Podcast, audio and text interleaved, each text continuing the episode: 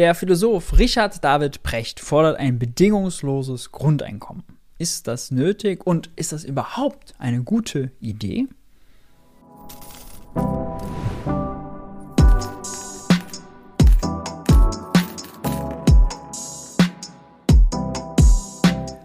Hi und herzlich willkommen bei Geld für die Welt. Ich bin Maurice und auf diesem Kanal dreht sich alles um die Frage, wie geht progressive Wirtschaftspolitik? Bei progressiver Wirtschaftspolitik geht es immer auch um Arbeitsmarktpolitik und Sozialpolitik. Das heißt, das Thema bedingungsloses Grundeinkommen und Beschäftigung, Zukunft der Arbeit, das äh, hängt natürlich alles miteinander zusammen. Deswegen wollen wir da heute drüber reden. Anlass ist ein Auftritt vom Philosophen Richard David Precht gemeinsam mit der Ökonomin Monika Schnitzer bei Markus Lanz. Da ging es unter anderem um das Grundeinkommen und Prechts Ausgangsprämisse die ich nicht teile, will ich mal vorneweg sagen, ist immer, jetzt bald kommen die ganzen Roboter, die Digitalisierung und die nehmen uns die Jobs weg, die Arbeit weg und deswegen ist es quasi alternativlos, dass man den Menschen gar keine Jobs mehr geben kann, sondern dass man Checks auszahlt, dass man ein bedingungsloses Grundeinkommen einzahlt. Äh, ich teile die makroökonomischen Zusammenhänge dahinter nicht und die Prämisse. Ähm, das erkläre ich aber im Verlauf des Videos. Wir schauen es uns in Seelenruhe an. Holt euch ein Kaltgetränk, holt euch was zu snacken, macht es euch gemütlich. Gleich geht's los.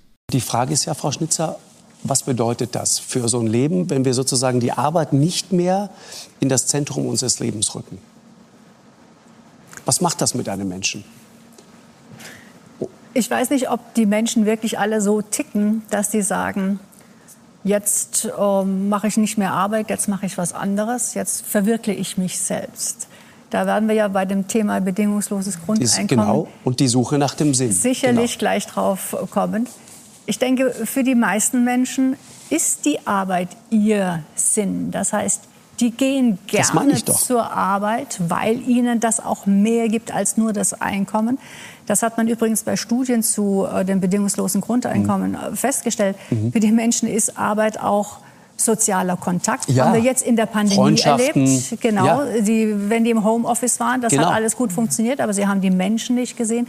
Es fehlt ihnen auch ähm, die Struktur, morgens aufzustehen, zu wissen, warum sie aufstehen, irgendwo hinzugehen. Das meine ich doch. Das ist das doch in uns so drin. Gut, dass sie das hier anspricht. Ähm, ich habe auch mal für, eine, für, einen, für, für einen Aufsatz ähm, da ging es auch um, da ging um das Thema Jobgarantie, um die Kosten von Arbeitslosigkeit und wie die mit mentalen Erkrankungen zusammenhängen. Habe ich auch mal ganz viele äh, Studien und Metastudien dazu gelesen und es ist äh, ziemlich eindeutig, dass die Kosten von Arbeitslosigkeit vor allem die sozialen Kosten sind, nicht mal nur die finanziellen, die natürlich auch. Kein Geld zu haben ist auch scheiße, aber Ausschluss aus einem Kollektiv, isoliert zu sein, Minderwertigkeitsgefühle gehen damit einher. Ähm, man kann sich nicht beweisen, man kann sich nicht weiterentwickeln. Äh, Antrieb, Motivation, all das äh, leidet dann darunter. Und deswegen ist Arbeitslosigkeit verbunden eben mit mentalen Erkrankungen, wie zum Beispiel Depressionen oder Angststörungen, es ist verbunden mit äh, sozialen, mit, mit, mit, Familienproblemen, dann Kinderschulabbrüche, mit Kriminalität, mit äh, höheren Selbstmordraten, all das. Das heißt, Arbeitslosigkeit ist wirklich scheiße. Na, Arbeitslosigkeit definiert als jemand sucht Arbeit, will arbeiten, aber findet keine gute Arbeit. Was natürlich nicht heißt, dass Arbeit einen auch krank machen kann. Ja, Arbeit ist jetzt sozusagen in dem Sinne für eine Person nicht Selbstzweck, um all das zu erfüllen, denn Arbeit kann auch, also kann auch sehr isolierte Arbeit sein, mit einem Scheißchef, scheiß Arbeitsbedingungen, äh, total viel Druck. Auch das kann schlecht sein. Auch Arbeit kann krank machen, aber keine Arbeit kann eben auch krank machen. Und äh, deswegen würde ich immer erstmal äh, sagen, oder das Wichtige ist zu verstehen, Arbeitslosigkeit hat soziale und individuelle Kosten für die Betroffenen. Äh, und die sind meistens sind die sozialen Kosten höher als die rein ökonomischen. Dieses ja, Gefühl, ja. Mhm. du möchtest doch gebraucht werden. Mhm. Das ist doch die berühmte Suche nach dem Sinn. Das ist doch das, was uns alle letzten Endes treibt. Ja, aber nicht der einzige Sinn. Also früher war, war ne, also heute ist Arbeit ein. Um das nochmal zu sagen, im Neoliberalismus ist Arbeitslosigkeit natürlich noch beschissener, weil dir permanent gesagt wird, das Narrativ ist ja, jeder ist seines eigenen Glückes Schmiedes. Das heißt, wenn man nicht Arbeits, wenn man keine Arbeit hat, dann ist man selbst schuld, ist man selbst nicht gebildet genug, nicht wettbewerbsfähig genug, nicht äh, flexibel genug, all das, ja, also die Schuld wird auf einen selber geworfen. Dabei als Makroökonom versteht man, das Problem ist nicht, häufig nicht, natürlich gibt es das auch, die Qualifikation oder die Menschen, sondern makroökonomisch ist das Problem, dass es zu wenig Jobs gibt. Ja?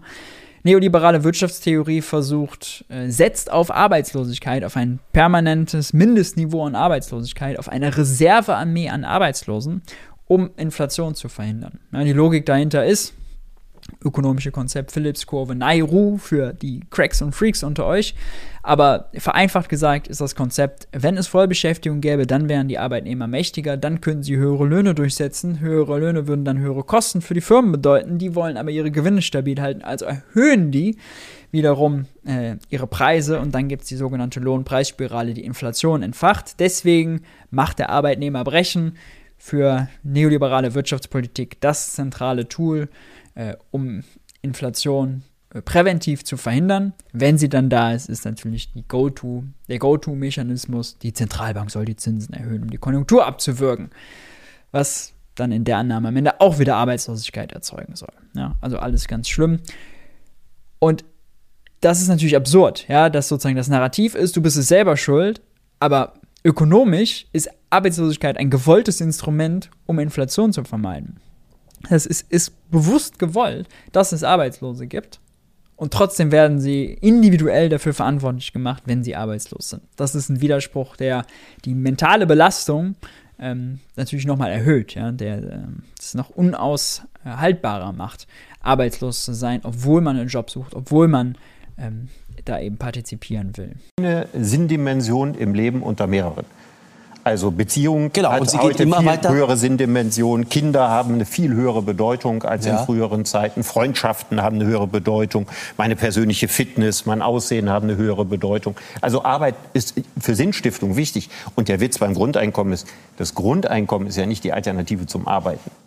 Das Grundeinkommen ist die Alternative zum Arbeitszwang. Das ist ein ganz großer Unterschied. Die allermeisten Menschen, die ein Grundeinkommen bekämen, würden weiterhin arbeiten. Ich frage immer bei meinen Vorträgen, wer von Ihnen würde, wenn er 1400 oder 1500 Euro vom Staat kriegt, morgen aufhören zu arbeiten? Wer kommt denn das zu würden die Ihren aller, allerwenigsten würden das tun. Wer Genau, kommt denn die zu Ihren allerwenigsten- Vorträgen? Genau. Kommen da die Langzeitarbeitslosen? Das ist eine gute Frage von Monika Schnitzer. Wenngleich ich natürlich auch nicht sagen will, und Monika Schnitzer bestimmt auch nicht, dass das Problem ist, dass dann alle aufhören zu arbeiten. Ja, das ist nicht das Problem. Hat äh, Richter David Precht natürlich auch recht. Leute würden trotzdem weiter arbeiten wollen. Aber man muss ja schon mal fragen, wenn jemand nicht arbeiten geht ähm, und dann das bedingungslose Grundeinkommen verkonsumiert, irgendjemand muss ja arbeiten, um die Güter zu produzieren, die dann der BGE-Empfänger konsumiert. Das heißt, es ist schon ein Gerechtigkeitsproblem. Ja? Also da kann man auch schon, kann man schon auch drüber diskutieren. Bedingungslos bedeutet zweierlei. Es bedeutet erstens, ich mache es nicht davon abhängig, ob die Leute Geld brauchen. Sprich, alle bekommen das. Sprich, auch der Millionärssohn bekommt das, der eine Firma geerbt hat. Der kriegt das genauso. Da fragt man sich schon mal, ist das so sinnvoll? Denn wenn ich für den auch noch Geld ausgebe, dann könnte ich eigentlich mit dem gleichen Geld den anderen noch ein bisschen mehr geben, die es wirklich brauchen. Das ist das erste Problem, was ich damit habe. Also die Prämisse gehe ich nicht mit. Also die Prämisse, dass Geld knapp ist. Wenn man dem einen was gibt, kann man dem anderen nichts geben. Das ist Quatsch. Geld ist ein soziales Konstrukt. Geld ist nicht knapp. Reale Ressourcen sind knapp. Arbeitskraft zum Beispiel ist knapp. Materialien sind knapp. Das alles ist knapp. Geld ist nicht knapp. Trotzdem hat Monika Schnitzer einen Punkt, dass natürlich keine vernünftige Fiskalpolitik ist, wenn man einfach 1500 Euro an alle rausballert. Ja? Dann lieber gezielte Ausgaben. Zum Beispiel ähm, an diejenigen, die ohnehin nicht viel haben, die schon kaum über die Runden kommen, da ist das Geld besser aufgehoben als bei Manuel Neuer, Finn Kliman und äh, Susanne Klatten. Ja, die brauchen, brauchen das nicht. Und äh, auch um sozusagen den, Wir den Wirtschaftskreis mit Konjunktur zu steuern, ist das sehr sinnvoll. Der Witz ist ja, wenn man zum Beispiel jetzt, hatten wir jetzt die Debatte über Tankrabatt, über die Energiesteuersenkung, über die Mehrwertsteuersenkung auf Benzin, die Mehrwertsteuersenkung auf Grundnahrungsmittel. Und bei jeder einzelnen Maßnahme sind immer Leute gekommen, Liberale wie auch Linke, sagen, nee, das ist Gießkanne, ja, das, äh, da äh, profitiert ja auch der Porsche-Fahrer davon. Also bei dieser kleinen Maßnahme, die explizit oder übermäßig im Verhältnis zum Einkommen auch kleine Leute trifft, die kleine Einkommen, ja, die geben im Verhältnis zu ihrem Einkommen mehr für Lebensmittel, mehr für Energie aus. Ähm, sie wäre also eine progressive Maßnahme gewesen. Und halt hätte nicht so viel ausgemacht wie 1500 Euro jeden Monat rauszuballern. Also das ist die Gießkanne aller Gießkannen. jeder, der da Gießkanne schreit, bei der Mehrwertsteuersenkung auf Grundnahrungsmittel, der muss da als Recht Gießkanne schreien. Bei Mehrwertsteuersenkung auf Grundnahrungsmittel würde ich nicht sagen, dass eine Gießkanne ist, bei Tankrabatt auch nicht. Eine ganz kleine, eine vernünftige, für Entlastung gut.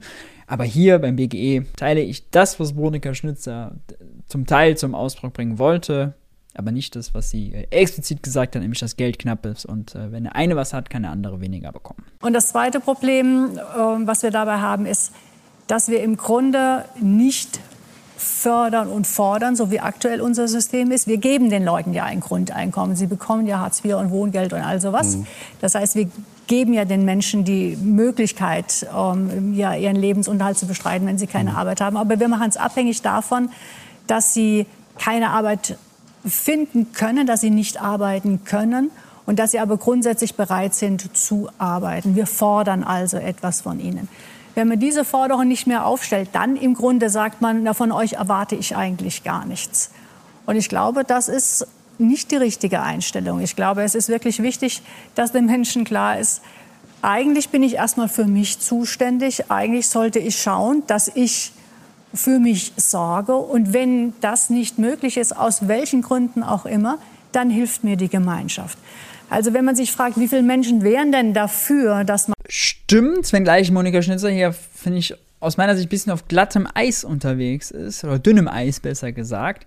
Denn so wie die Arbeitsagenturen, die Jobcenter heute arbeiten, so wie heute Arbeitssuchende drangsaliert werden, obwohl es zu wenig Jobs gibt. Das ist falsch. Ja, das muss unbedingt verändert werden. Was aber nicht heißt, dass man grundsätzlich der Meinung sein kann, dass es schon, dass wer arbeiten kann, auch seine Arbeitskraft der Gemeinschaft zur Verfügung stellen sollte, um zu produzieren. Denn können ja nur konsumieren, was wir alle gemeinschaftlich produziert haben. Wer also daran teilnehmen kann. Und da kann man aus meiner Sicht viel, viel laxer sein, viel, viel mehr Gründe finden, äh, viel, viel mehr auch äh, sozusagen mentale Gründe dafür finden, warum Leute das nicht können ja, und warum sie dann anspruchsberechtigt sind. Und man sollte ihnen auch viel, viel mehr Geld geben als im aktuellen äh, Sozialstaat, als mit Arbeitslosengeld 2, äh, mit Hartz IV zum Beispiel oder mit. Ähm, der Grundsicherung, ja, das ist viel, viel zu wenig. Das muss höher sein, da sollte es weniger Voraussetzungen geben.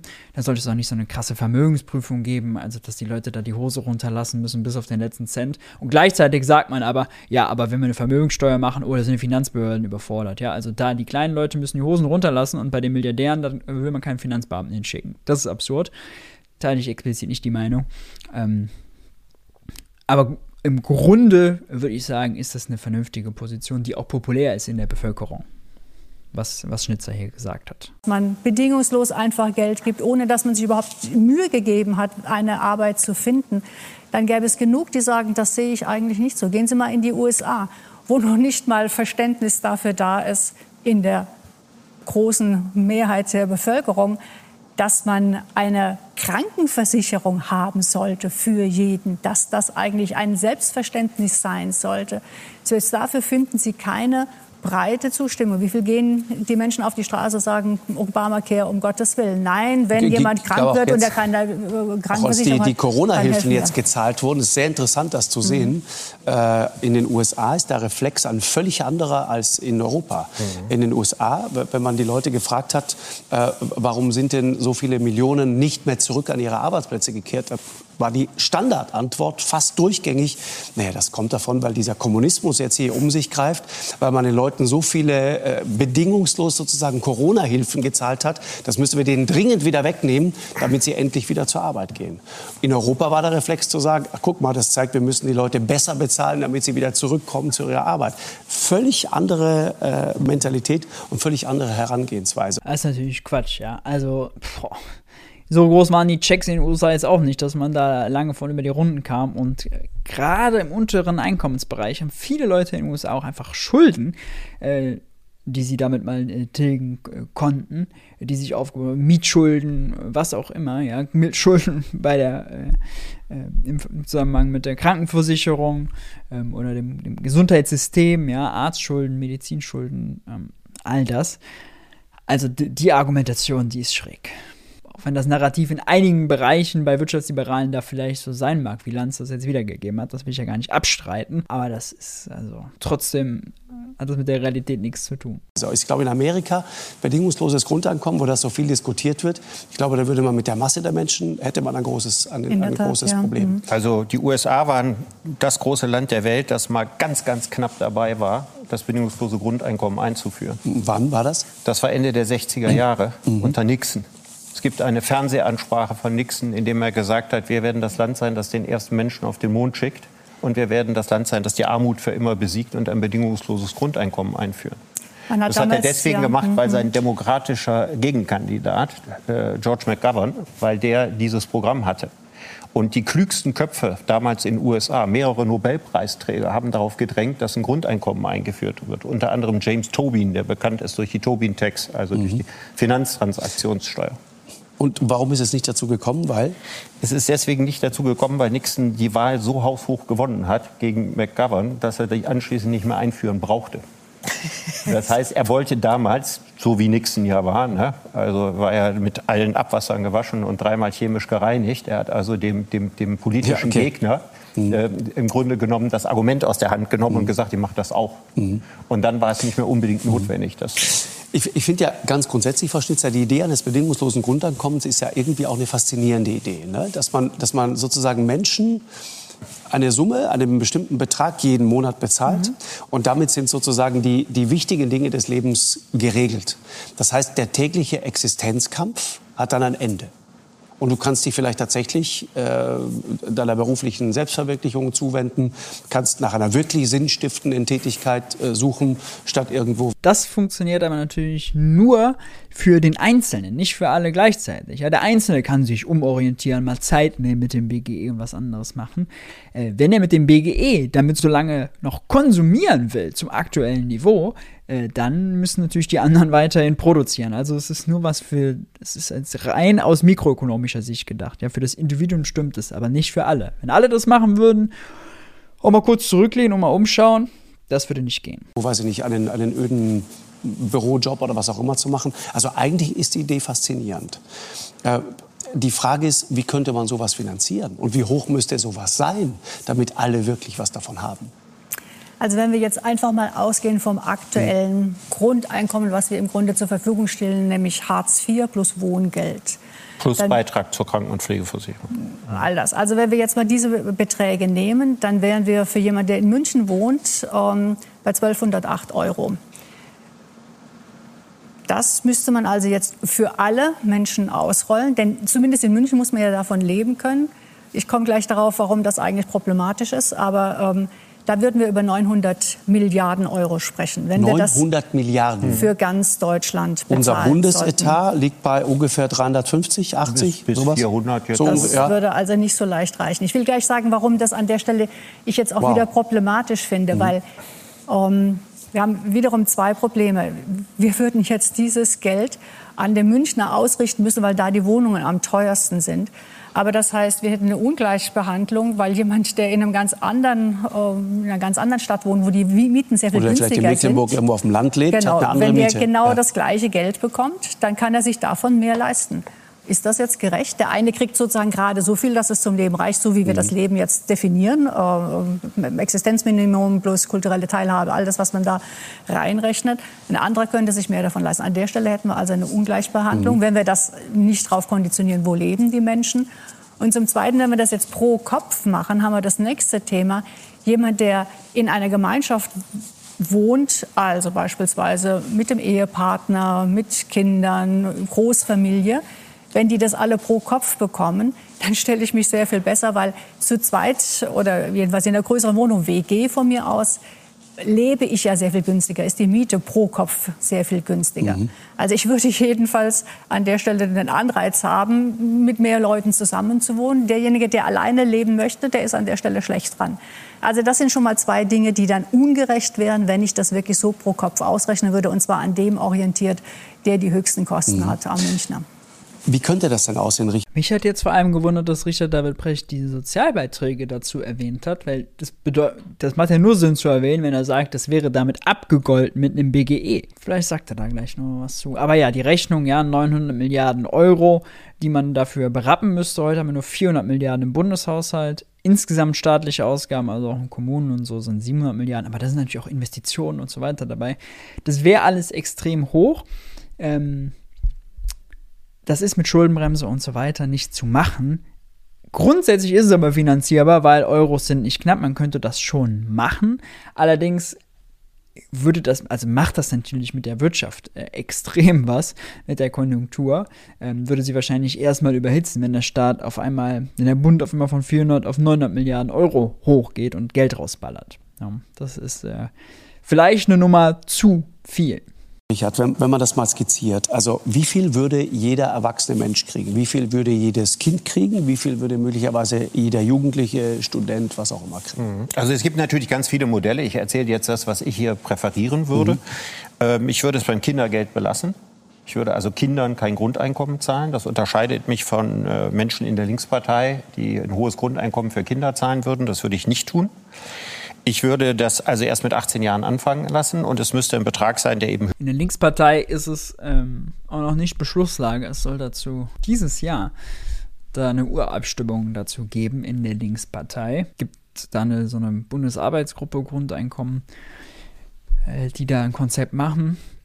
Kann ich vielleicht auch nochmal, wenn das dann dazu kommt, im nächsten Video explizit dazu machen, was für deren Konzept ist. Ähm, für mich zum Haare raufen komische Bankenabgabe und so weiter dazu. Aber egal, äh, soll jetzt nicht Thema sein. Ist auf jeden Fall nicht Konsens äh, und Position ja, der, der Partei. Das will ich nur sagen. Nicht Beschlusslage der Linkspartei.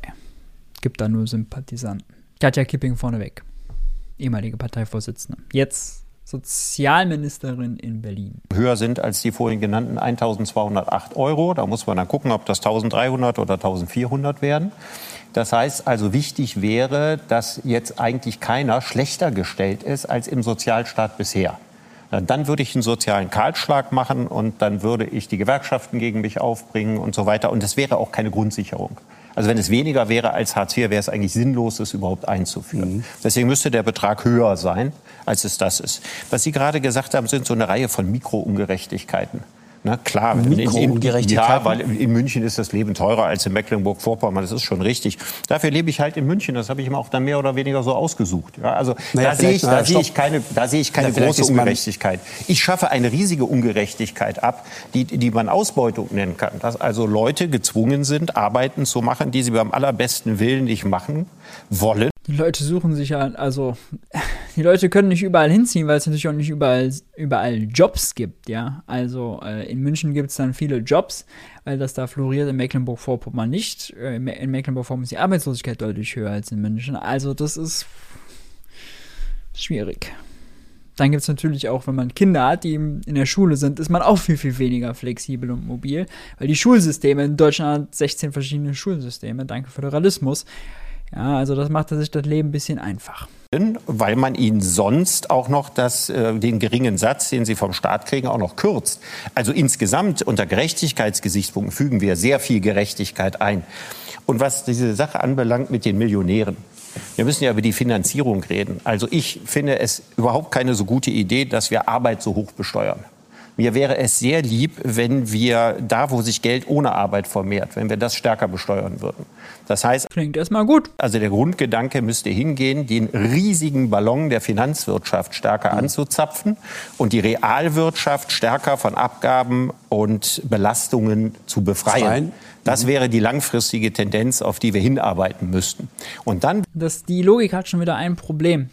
Wenn er sagt, den Finanzballon anzapfen, dann findet er im Finanzballon ja zu groß, ja. Und der Finanzsektor ist zu groß. Da so viel unproduktive Spekulations- äh, und Casino-Tätigkeiten, die keinen realwirtschaftlichen Mehrwert haben, aber wo Leute eben ihren Tag zubringen äh, und quasi Casino spielen. Das ist grunds wenn das grundsätzlich nicht gut ist, müssen wir das regulieren. Da muss der Ballon kleiner werden. Da muss man ihn nicht melken, um hoffen zu können, dass man Geld hat, sondern muss ihn kleiner regulieren. Da muss man gewisse Sachen verbieten. Ja, wer mit Weizenderivaten handeln will, aber nicht nachweisen kann, dass er ein Weizenlager hat, der ist ein Spekulant. Und mit Weizen und Nahrungsmitteln hat man nicht zu spekulieren, deswegen wird es verboten. Dahin dürfen nur noch diejenigen an dem Markt, die auch nachweisen können, dass sie was mit diesem realwirtschaftlichen Handel von Weizen zu tun haben. Ja?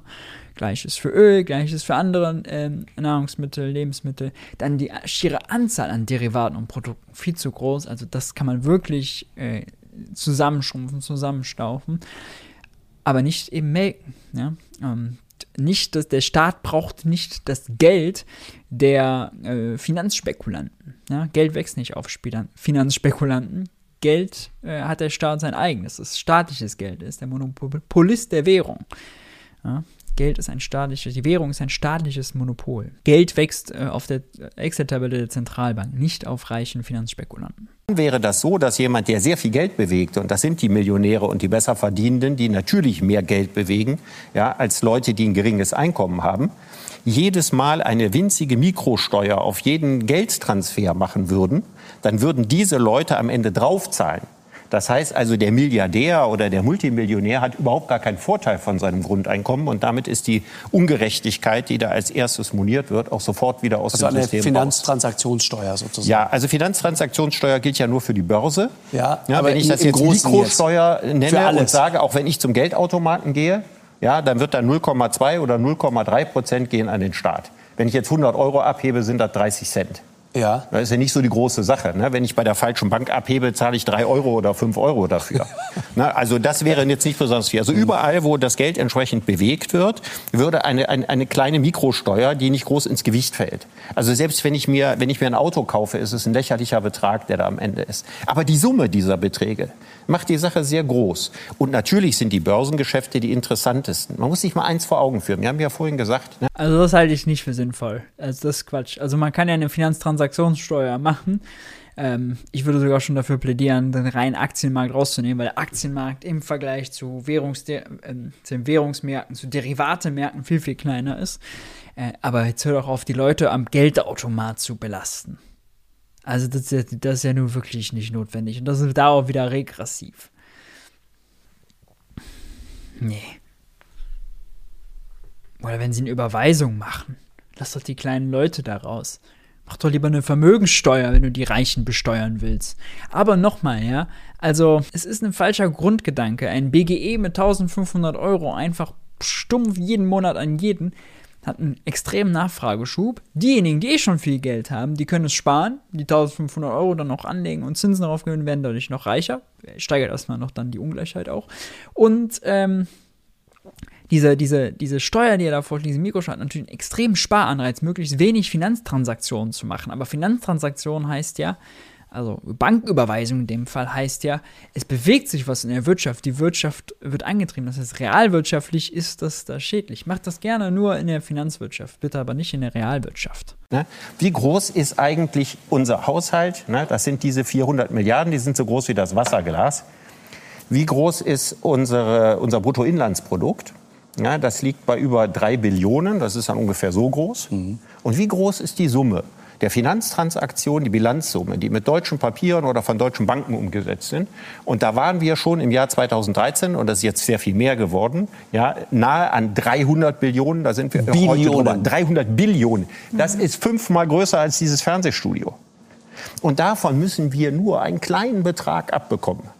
Und dann hätten wir diese Sozialleistung finanziert, weil. Ja, aber das ist die völlig falsche, das ist der völlig falsche Denkansatz, zu glauben, davon müssen wir nur ein bisschen was abbekommen und dann ist schon gut. Der Staat muss doch ein bisschen betteln. Nein, Finanzierung ist nicht das Problem, wir müssen nicht Euros irgendwo herbekommen, wir müssen die Wirtschaft vernünftig aufstellen, dass wir Vollbeschäftigung haben, Preisstabilität, Klimaschutz hinbekommen, soziale Gerechtigkeit hinbekommen, die Leute aus der Armut holen und dass solche unproduktiven Tätigkeiten wie Spekulation mit Weizenderivaten oder Währungen oder so, dass das einfach verboten verboten ist. Und die Reichen müssen wir jetzt besteuern, weil sie zu reich sind, weil es mit der Demokratie und dem Leistungsprinzip nicht übereinstimmt, nicht weil wir deren Geld brauchen. Ja, wir können auch so, kann der Staat heute Geld ausgeben, um Armut zu beenden. Ja, er kann, äh, er kann die Sozialleistungen hochfahren, er kann äh, regressive Steuern, wie zum Beispiel Mehrwertsteuer, senken oder abschaffen. Ja, das, dann macht doch eher sowas. Ähm, er kann Mindestlöhne äh, hochsetzen, all das, also das sind alles politische Entscheidungen. da muss man nicht das System so umkrempeln, wie Brecht das will. Diese Summe von etwa einer Billion, die Sie auch ausgerechnet haben, die Summe von einer Billion bewegen wir übrigens auch jetzt. Wenn ich mal zusammenrechne, alles, was ich jetzt an Sozialabgaben zahle, alles, was der Staat an Sozialabgaben, Rente, Krankenversicherung und so weiter macht, kommen wir auf 1,1 Billionen. Also auch jetzt werden diese Summen bewegt, aber sie werden nicht vom Staat allein bewegt, sondern sie werden von den Arbeitgebern, von den Arbeitnehmern und vom Staat zusammen. Ja, aber das wollen wir doch nicht alles abschaffen. Ja, also wer zum Beispiel ja viel in die Rentenkasse einzahlt, kriegt auch mehr raus. Wir wollen das doch nicht aufgeben und dann jedem nur die gleiche Rente auszahlen. Okay. Jetzt nochmal zurück zu der Idee des Grundeinkommens. 1000, sagen wir 1500 Euro, wäre das so eine Summe? Das wäre natürlich schon eine Traumsumme, ja. Wäre natürlich wunderbar. Oder 1400, ja. irgendwie sowas. Was so. Wir haben gerade gehört, wie viel das dann am Ende ausmacht. Da sind wir nahe an der Billion, genau. die wir ausgeben mhm. müssten. So.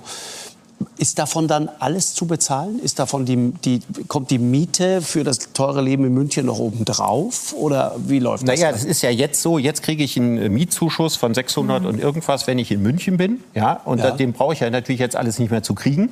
Weil das ist ja auch schon bei den 1200 ist ja mhm. Miete und sowas drin.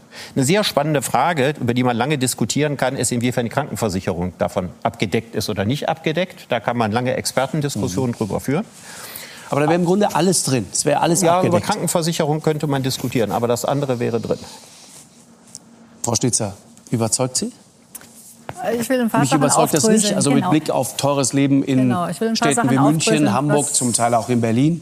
Krankenversicherung drin heißt dann wahrscheinlich, man hat keine mehr und muss das dann daraus bezahlen. Das fände ich nicht gut. Sollte weiterhin bestehen bleiben. Ja am besten eine staatliche Garantieleistung sogar und nicht so eine Sozialversicherungsleistung, wo man sagt, man hat einen Topf und zahlt da ein und dann, wenn der Topf äh, nicht voll genug ist, dann werden irgendwie Leistungen oder so gekürzt. Besser nicht, besser staatlich garantieren. Aber das mit dem BGE jetzt so zu machen, nee, nee, nee, lödet. Lödet Sinn. Ehrlich überzeugt mich nicht. Was die, was die, ähm, Wieso ist das besser als jetzt? Jetzt haben Sie 1200, angeht. dann haben Sie 1500. Jetzt lassen Sie uns ja, mal darüber reden, ob wir das finanzieren können. da will ich, ich gleich mal bei Ihnen ähm, ähm, einhaken. Ich bin ganz bei Ihnen, wenn Sie sagen, Arbeit zu besteuern ist problematisch, weil wir da immer Verzerrungen haben. Also je mehr ich die Arbeit besteuere, umso mhm. weniger haben die Leute einen Anreiz zu arbeiten. Das ist eine schlechte Besteuerung, ja. Warum haben wir diese Art von Besteuerung? Was wollen wir eigentlich bei Besteuerung erreichen? Wir wollen Einnahmen erzielen, jetzt für dieses Grundeinkommen von mhm. mir aus, aber eigentlich für öffentliche Güter, für die Straßen, für die Landesverteidigung, für die Polizei, für das Gerichtswesen, für die Schulen.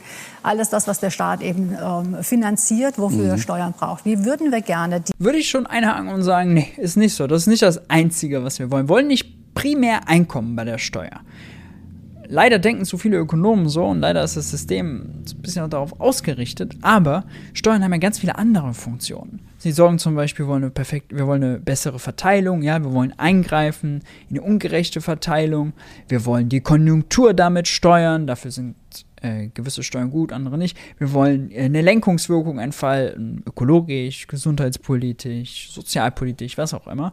Also Steuern haben ganz viele Funktionen. Wenn man sie nur auf Einnahmen zusammendämpft, ja, wie zum Beispiel Precht, ja, wir müssen nur irgendwie in das große Geld da rankommen, dann ist schon alles gut. Nee, ja, das äh, ist es nicht. Das ist es äh, nicht. Und wie gesagt, verschiedene Funktionen erfüllen diese verschiedenen, verschiedene Steuern erfüllen diese verschiedenen Funktionen ganz unterschiedlich. Eine Mehrwertsteuer ist ganz gut, um die Konjunktur zum Beispiel zu steuern. Ja, man senkt sie, um die Konjunktur ein bisschen ab, äh, anzufedern, anzuschussen äh, oder jetzt eben vor hohen Kosten zu entlasten. Ja, das ist sinnvoll. Aber mit der Mehrwertsteuer kann man nicht umverteilen. Ja, kann man nicht die äh, kann man nicht die, die Einkommens- und Vermögensverteilung vernünftig adressieren. Dafür ist zum Beispiel die Vermögenssteuer gut. Die Vermögenssteuer ist aber nicht gut, um die Konjunktur zu steuern. Denn wenn man Leuten nur Geld vom Konto räumt, was sie ohnehin nicht ausgegeben hätten, weil Reiche eben eine hohe Sparquote haben, also von dem, was sie verdienen und auch von dem, was sie haben, das ist natürlich nochmal krasser, äh, eben nicht alles ausgeben. Ja? Sie leben nicht von Hand in den Mund, wie die Teilzeitkassiererin eben das muss. Äh, deswegen, ähm, ja, äh, Steuern nicht nur als Einnahmen denken, bitte. Ist, dann ist man auf dem Holzweg. Und akzeptiert vor allem neoliberale Prämissen über Staatsfinanzen. Und stärkt sie damit.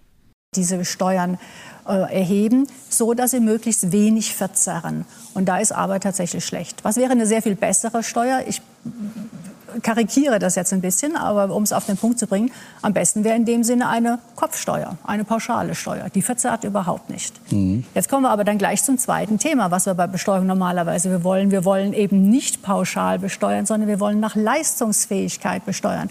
Denn die Menschen sind ganz unterschiedlich leistungsfähig. Und wenn jeder das Gleiche zur Steuer beitragen soll, würden die meisten das als sehr ungerecht empfinden. Jeder Politiker, der mit sowas kam, ist schwer abgestraft worden. Maggie Thatcher hat das versucht, ist schwer abgestraft worden. Und das ist auch richtig so, weil die Menschen sind unterschiedlich leistungsfähig und sollten mhm. dementsprechend auch unterschiedlich viel dazu beitragen. Das kann ich mit der Kopfsteuer nicht das Problem. Ganz kurz, Maggie Thatcher, äh, Premierministerin Großbritanniens, 80er Jahre, Gesicht und Kopf des Neoliberalismus, die hat außerdem diesen Satz geprägt: There is no such thing as public money, there is only taxpayers money. Öffentliches Geld gibt es nicht, staatliches Geld gibt es nicht, gibt nur das Geld der Steuerzahler und der Staat hat nur das Geld, das er hat und damit sollte er gut umgehen, was bis heute noch die Prämisse ist. Wie Monika Schnitzer ja eben beweist, wenn sie sagt, ja, der Staat, der braucht das Geld, ja, die Einnahmen für die öffentlichen Güter und Sozialstaat und so weiter und so fort. Nee, ein Staat hat sein eigenes Geld kleine Anekdote nebenbei, wenn sie die schon erwähnt, die Maggie, die schreckliche, oh, dann ähm, sollte man noch kurz drüber geredet haben. Problem ist nur, wie sonst soll ich denn jetzt die Leistungsfähigkeit festmachen, wenn ich es nicht am Arbeitseinkommen festmache? Das ist sozusagen die Art von Feststellung. Mhm. Ich mache es am Arbeitskommen fest. Wer mehr verdient, ist offensichtlich leistungsfähiger. Das ist alles sehr um, ja, mit, mit, mit vielen Ungenauigkeiten verbunden und es hat den negativen Anreizeffekt, ja. Aber das ist das System, auf das wir uns bisher in, ja, im, im weitesten Sinne verständigt haben. Wenn wir jetzt eine Finanztransaktionssteuer einführen, dann hat die eben trotzdem auch jetzt eine verzerrende Wirkung. Denn es ist ja nicht so, dass die Menschen darauf nicht reagieren werden. Sie sagen, ja, ähm, muss ich 30 Cent abdrücken, wenn ich jetzt 100 Euro abhole. Mhm. Aber vielleicht will ich dann gar keine 100 Euro mehr abholen. Vielleicht mache ich das jetzt äh, in Zukunft äh, gar nicht mehr, dass ich hin und her überweise, sondern dass ich einfach Bargeld nutze. Ich habe ähm, in den Studien ähm, erlebt, wo man solche Trans Finanztransaktionssteuern eingeführt hat, dass es am Ende zu sehr viel Ausweichreaktionen gekommen ist. Frankreich, Italien haben das versucht. Frankreich hatte eben auf, auf Aktienbewegungen beispielsweise. Mhm. Frankreich hat das eingeführt, hatte gedacht, es würde 1,56 Milliarden erlösen, kam bei 750 Millionen raus. Italien hat es eingeführt, das war alles 2013, 2012. Italien hat es eingeführt, dachte, es erlöst eine Milliarde, hat 200 Millionen bekommen. Warum? Weil es diese Ausweichreaktion gegeben hat. Also ich kann nicht davon ausgehen, dass ich jetzt auf diese 320 äh, Billionen sind es inzwischen ähm, Finanztransaktionssumme mal meine 0,3 Prozent draufschlage und dass es dann so bleibt. Denn ähm, da wird es Ausweichreaktionen geben. Ja, das, das heißt, wenn schon, müsste man es global einführen, sagen, weil sonst Richtig, funktioniert die Nummer genau. nicht.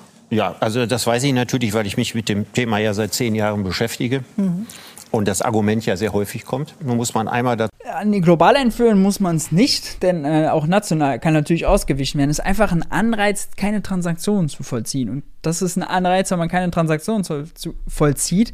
Ist das, ist das ein Anreiz nicht, ist das ein Anreiz, der gegen Arbeitsteilung wirkt? Ja. Weil wenn ich alles sozusagen bei mir in-house selber mache und nicht siebenmal sozusagen 27 Transaktionen habe, da hin und her, äh, in der Arbeitsteilung, die uns aber ja eigentlich produktiv macht, dann ist das schlecht. Das ist also eine schlechte Steuer, eine arbeitsteilungs- und wohlstandsfeindliche Steuer. Und wäre natürlich auch ein Anreiz, das zu umgehen, den man gegenseitig anschreibt und so, ja, also äh, die Banktransaktionen zu umgehen. Dabei ist Banktransaktion eigentlich ja das, was wir wollen.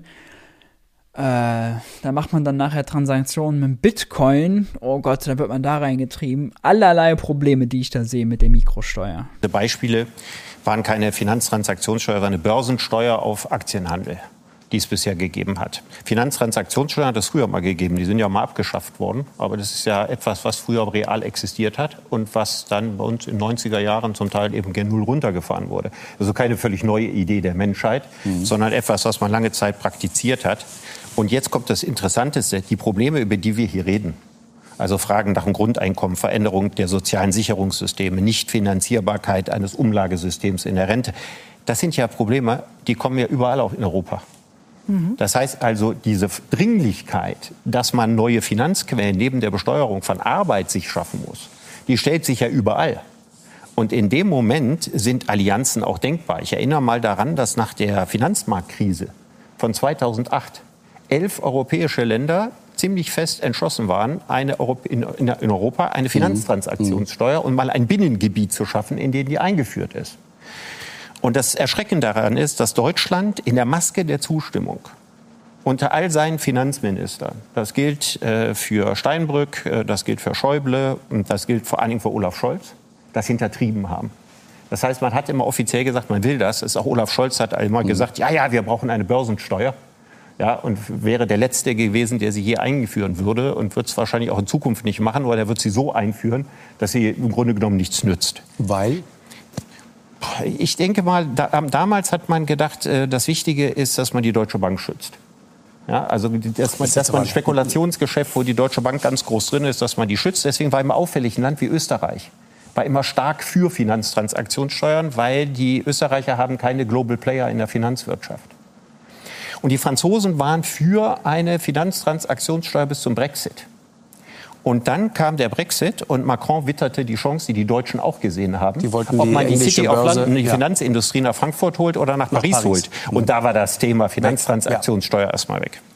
Und die Amerikaner dito, ne? um jetzt mal ja. das Aber das, ich, ich gehe mal, davon aus, ich geh mal davon aus, mit der Dringlichkeit der Probleme werden plötzlich Dinge denkbar, die heute gar nicht als denkbar erscheinen. So war das übrigens immer in der Geschichte. Alles, was wir heute haben, Gewerkschaften, Flächentarifverträge, Mindestlohn, mein Gott, ist das alles über Jahrzehnte bekämpft worden. Das ist nicht finanzierbar, das schadet der Wirtschaft. In, in der ersten industriellen Revolution hat man in England 4 Prozent Jetzt kommt da natürlich alles in einen Topf. Das finde ich, das ist typisch Brecht-Manier. Dann geht er auf die großen Linien, ah, und alles ist doch in Bewegung, alles ist dynamisch, um konkreten Argumenten auszuweichen. Wenngleich ich das Finanzierungsargument, ja, weil es das jetzt so häufiger erwähnt ist, äh, nicht überzeugend finde, so wie Schnitzer das darstellt. Steuern gezahlt, ja, als Industrie und hat sich maßlos aufgeregt. Alles andere wäre wirtschaftsfeindlich und so. Und als das alles mal eingeführt war, hat man gesehen, mein Gott, das funktioniert. Natürlich geht das. Und abschließend noch mal gefragt mit der Bitte um kurze Antwort. Blick auf Rente, würde das auch unser Rentenproblem lösen? Frau Schnitzer sagt ja, wir müssen uns darauf einstellen, länger zu arbeiten. Wir haben gerade festgestellt, äh, das Wesen der Arbeit, der Charakter der Arbeit wird sich völlig verändern. Würde das auch unser Rentenproblem lösen? Frage ja, also für, für, mich wäre das Grundeinkommen ja identisch mit der Rente. Mhm. Und man muss zu dem anderen sagen, dieses mit dem länger arbeiten. Ne? Also der, der Beirat äh, des Wirtschaftsministers, in dem Sie drin sitzen, hat das ja empfohlen. Ich habe das als ein bisschen drollig empfunden. Die Tendenz geht dahin, dass wir in Zukunft weniger arbeiten. Und dann heißt es, aber nur um unsere Rente zu bezahlen, müssen wir viel länger arbeiten. Wer will denn all die 67-Jährigen und 68-Jährigen beschäftigen? Das ist doch nicht aus der Realität.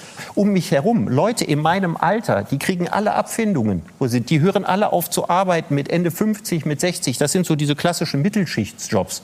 Da möchte niemand mehr 67-Jährige oder 68-Jährige beschäftigen. Das ist völlig utopisch. Das stimmt nicht, denn in meinem Bekanntenkreis gehen Leute in diesem Alter dann noch mal in neue Jobs rein, weil sie gebraucht werden. Da sehen wir nämlich schon den Fachkräftemangel. Aber wo? Also das, wo? In welche Bereiche? Ja, durchaus in, in ähm, Bürojobs. Äh, die werden in vielen Jobs werden die gebraucht, aber Im auf normalen jeden Fall, Bürojob nicht. Frau doch Spitzer, natürlich, weil, weil wir gar nicht die, die normalen Bürojobs wird es ja bald die, gar nicht mehr geben. aber aktuell brauchen wir sie noch und wir werden also in Zukunft auch mehr Leute sehen, die da auch im höheren Alter noch gebraucht nee, werden. Aber, aber hat, er, hat er doch recht. Also Nein. aber wir recht. bräuchten das Nein, doch flächendeckend. Rente mit 68 oder 69, ja, müsste natürlich. doch für jeden gelten. In vielen Bereichen ja. will man keine 68-Jährigen. Man, man, braucht sie aber. Wir werden sie brauchen. Wir werden, und wir, sie werden auch beschäftigt. Aber wo? wo sagen Sie noch mal, wo, Frau Schlitzer? In welchem man, Bereich? Wo? Wo werden die das machen? Da, wo wir die Fachkräfte brauchen. Und wo wir Fachkräfte, die Leute machen Sie es konkret. Fachkräfte wo? In der Altenpflege. Wollen Sie jetzt 75-Jährige von 68-Jährigen pflegen lassen? Wir wollen die vielleicht dann anders beschäftigen, aber wir wollen noch Lehrer haben, wir wollen noch jemand in, äh, in der Verwaltung haben, wir wollen noch jemand haben, der Ingenieur Lehrer, ist, wir Lehrer wollen noch jemanden durch haben, der mit den Nerven baut. spätestens mit 60. Und was ist, wenn die Leute nicht mehr arbeiten wollen und müssen dann aber für ihre Rente all die Jahre noch dranhängen und machen dann Dienst nach Vorschrift? Das also das finde ich jetzt hier interessant, ja, diese Fachkräfte, Kraft, Fachkräfte. Mangeldiskussion so. Ä und A an zwei verschiedenen Stellen. Fachkräftemangel. So, kleine Wortfindungsstörung. Ähm, Monika Schnitzer sitzt im Narrativ natürlich total auf. Die Arbeitgeber, die alle klagen, oh, wir finden keine Fachkräfte, in Klammern, obwohl wir keine höheren Löhne zahlen, unsere Arbeitsbedingungen nicht vernünftig sind und wir nicht ausbilden. Klammer zu. Und ähm, ja, also dann der Fleischbranche 60 Prozent äh, beklagen die, dass die 60 Prozent der Aus äh, Ausbildungsplätze oder so nicht mehr besetzt werden können. Ja Gott, wer will da arbeiten, ja, zu diesen Bedingungen. Ähm, kein Wunder. Äh, gleichzeitig haben wir Arbeitslosigkeit, haben wir, wenn man ganz Europa, ganz Eurozone guckt, Massenarbeitslosigkeit, ja, Richtung 7%. Es gibt immer noch mehr Arbeitssuchende als offene Stellen.